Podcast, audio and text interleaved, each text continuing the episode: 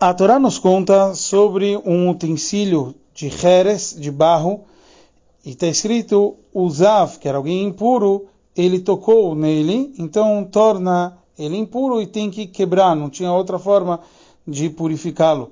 E um utensílio de madeira, ele traz como deve purificá-lo. O Rebbe nos traz, baseado no Rashi, que o Rashi ele explica que o utensílio de barro ele só se purifica não se você mexe na parte de trás dele, sim dentro do utensílio.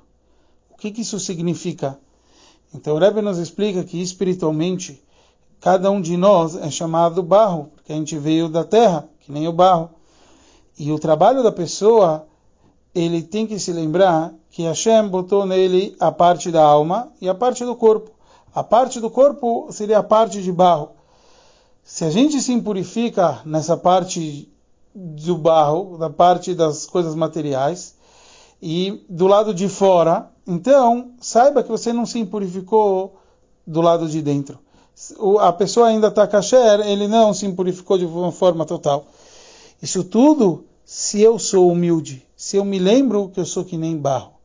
Porque um utensílio de madeira, ele sim se impurificava se você o mexo até mesmo do lado de fora do utensílio. Só mexer no utensílio já impurifica, diferente do barro. E o barro simboliza a nossa anavá, nosso bitul, nossa anulação e humildade. Então a pessoa que serve Hashem com humildade, ele sempre está com a conexão com Hashem na parte íntima e essas impurificações vêm só na parte externa. Então a gente sempre tem como corrigir isso e que a gente possa sempre estar puro e servindo a Hashem da melhor forma.